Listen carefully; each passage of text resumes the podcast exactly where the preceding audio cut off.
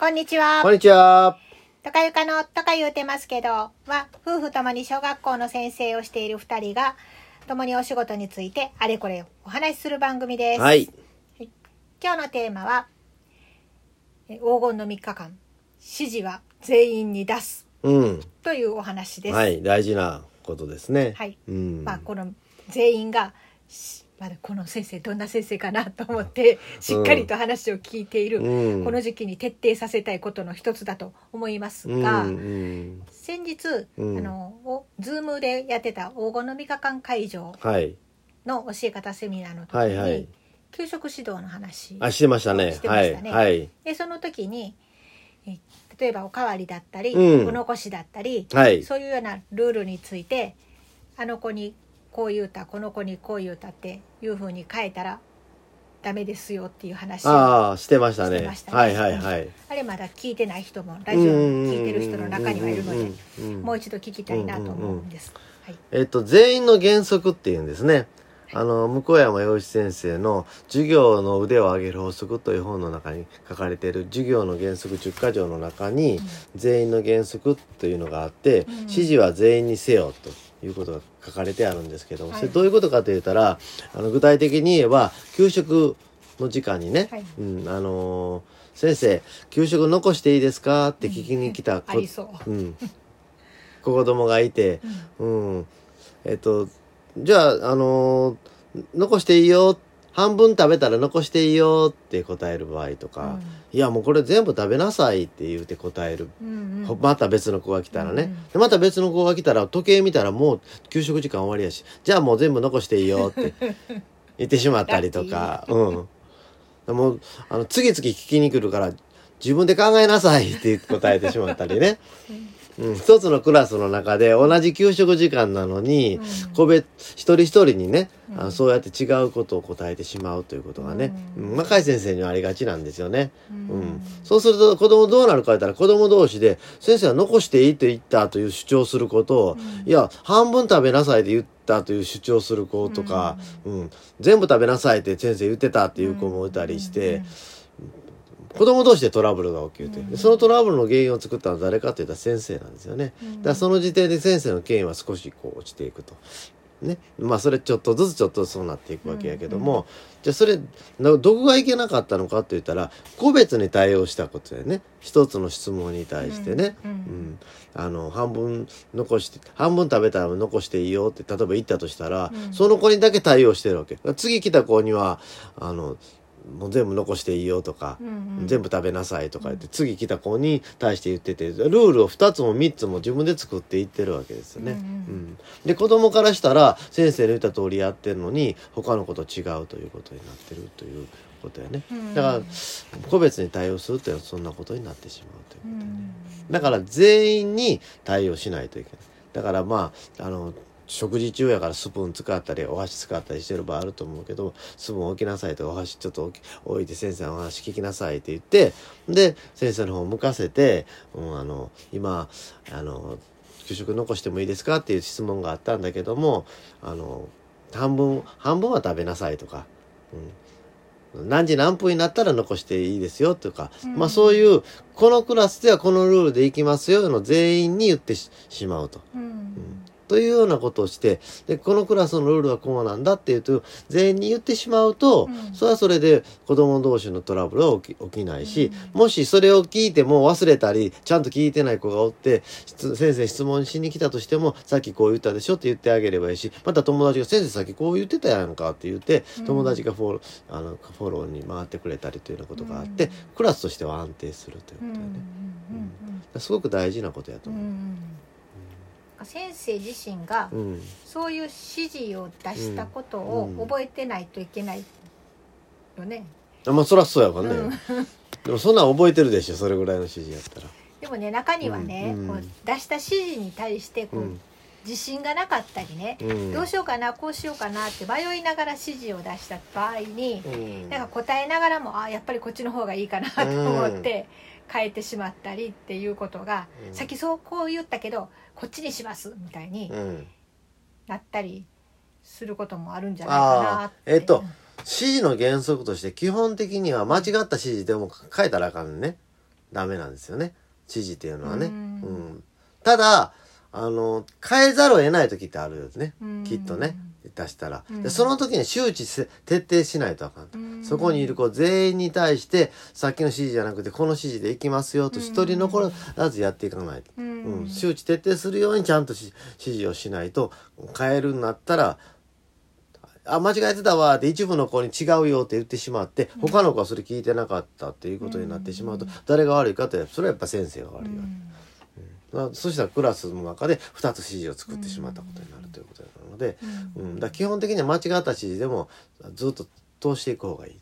うん。でもまあそれは学級運営上うまくいかないこともあるから、うんうん。当然変える時にはあの周知徹底させて変えていくということをしないといかんでそうね、一旦出してしまったら、うん。とりあえず今回はそれでいくみたいなうん。感じ、うんああなるほどね。うん、これまあなんなんていうこんなこと言ったらちょっとうん悪口になってしまうのかもわかんないけどある時こんなことがあってねああの学校に出勤したわけ。はい、は、ないら毎日のように。はい。うん、な職員室の黒板に「職長あり」「職長」って書いてあったわけ。職長あると書いてあったわけ。ほんで教室上がったわけ。よはい。え？じじゃあえ？あそうそうそう教室上がったわけ、うん。で、えっと、8時半から職長があるので、8時25分過ぎに教室を出て下まで降りてきたうんうんうんうん。職長なしって書いてあったわけ。おっとうん、な他の先生も降りてきて「あなしよ」って言ってうん。戻っていく、うん一部の人は知らなかったうわけ、んうん、なしになったということを知知ららななかっかったたねわけ。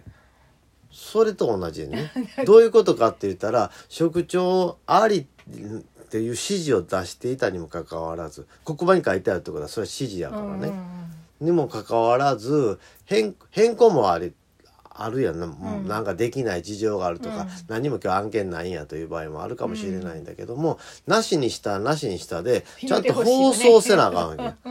本日は食事はありませんって。それから職員室いる先生たちに近くのあの先生にあの一応連絡しといてって言って、その2つぐらいのことはできるやろ。うんうんうん。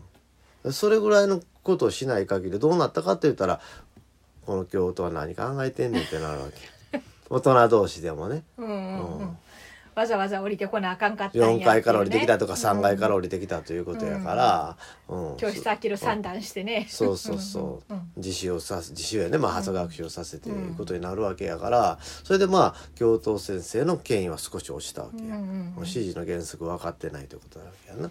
まあそういうふうなことがうん教室の中でも起こるわけ、うん。戦争でもそうやろ。戦争でしあのしあの進軍とか言って突撃とかってやったとする。突撃。でも戦況が怪しくなって撤退となった時に、うん。一部の人しか撤退を知らんかったらうん。攻めていってる人もおれば、うん。逃げていってる人もって大混乱になってしまうというか、だからそういう状態が起こるわけよね、うん。それはもうあのその隊としてはもう総崩れになってしまうから、だから指示が徹底してないというのは学級の集団としてはうん。崩れていくという、うん、崩れていく明らかに崩れていくということだよね。ねううん。ん、だから全員に全員の原則っていうのはすごく大事。うん。信頼し指示を出した人に対する信頼がどれだけあるか、うん保てるかということにもつながってくるとう思うんだよね。ん。だからそれは前さっき給食の話やったけどもそれは普通の普段の授業でも全部そうで、そらうんうん。例えば、えっとプリントとかを一番後ろから集めてくるのに、うん。後ろの人が集めてきなさいってうん。言ったけど、うん。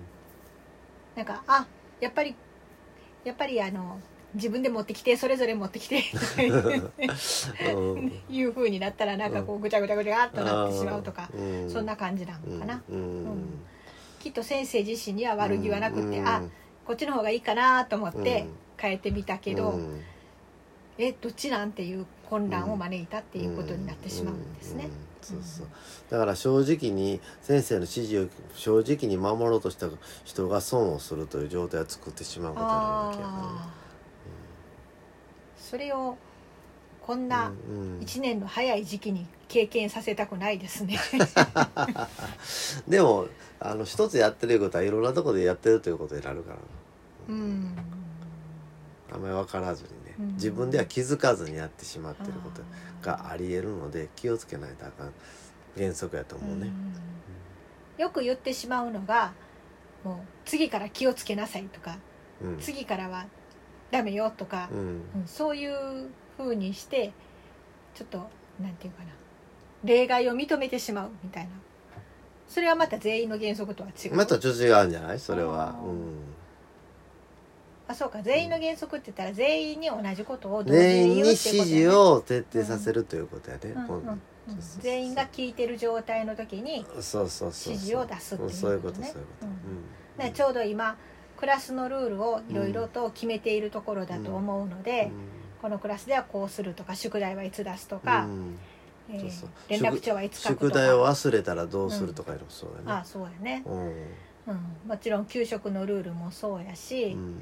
掃除の時のルールもそうやろうし、うん。そんなルールを今決めるうん。黄金の3日目とか、うん。うん。最初の1週間なので特にそこは心して。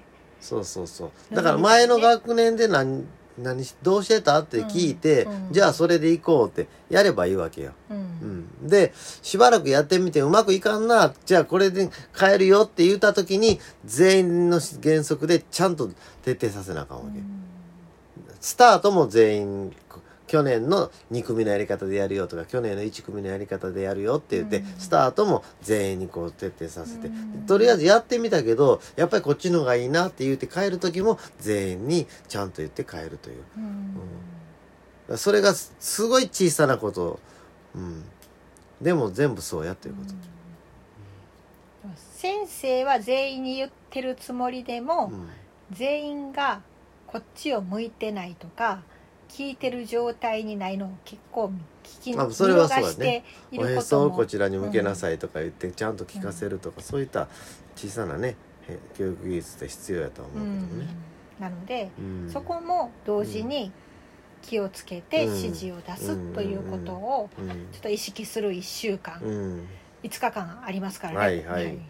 にしてもらえたらいいな、はい。とか言うてるお話はいでした。はい。とか言ってました。はい、ありがとうございました。はではまた、えー次の放送でお会いしましょう。はいさようなら。さよなら。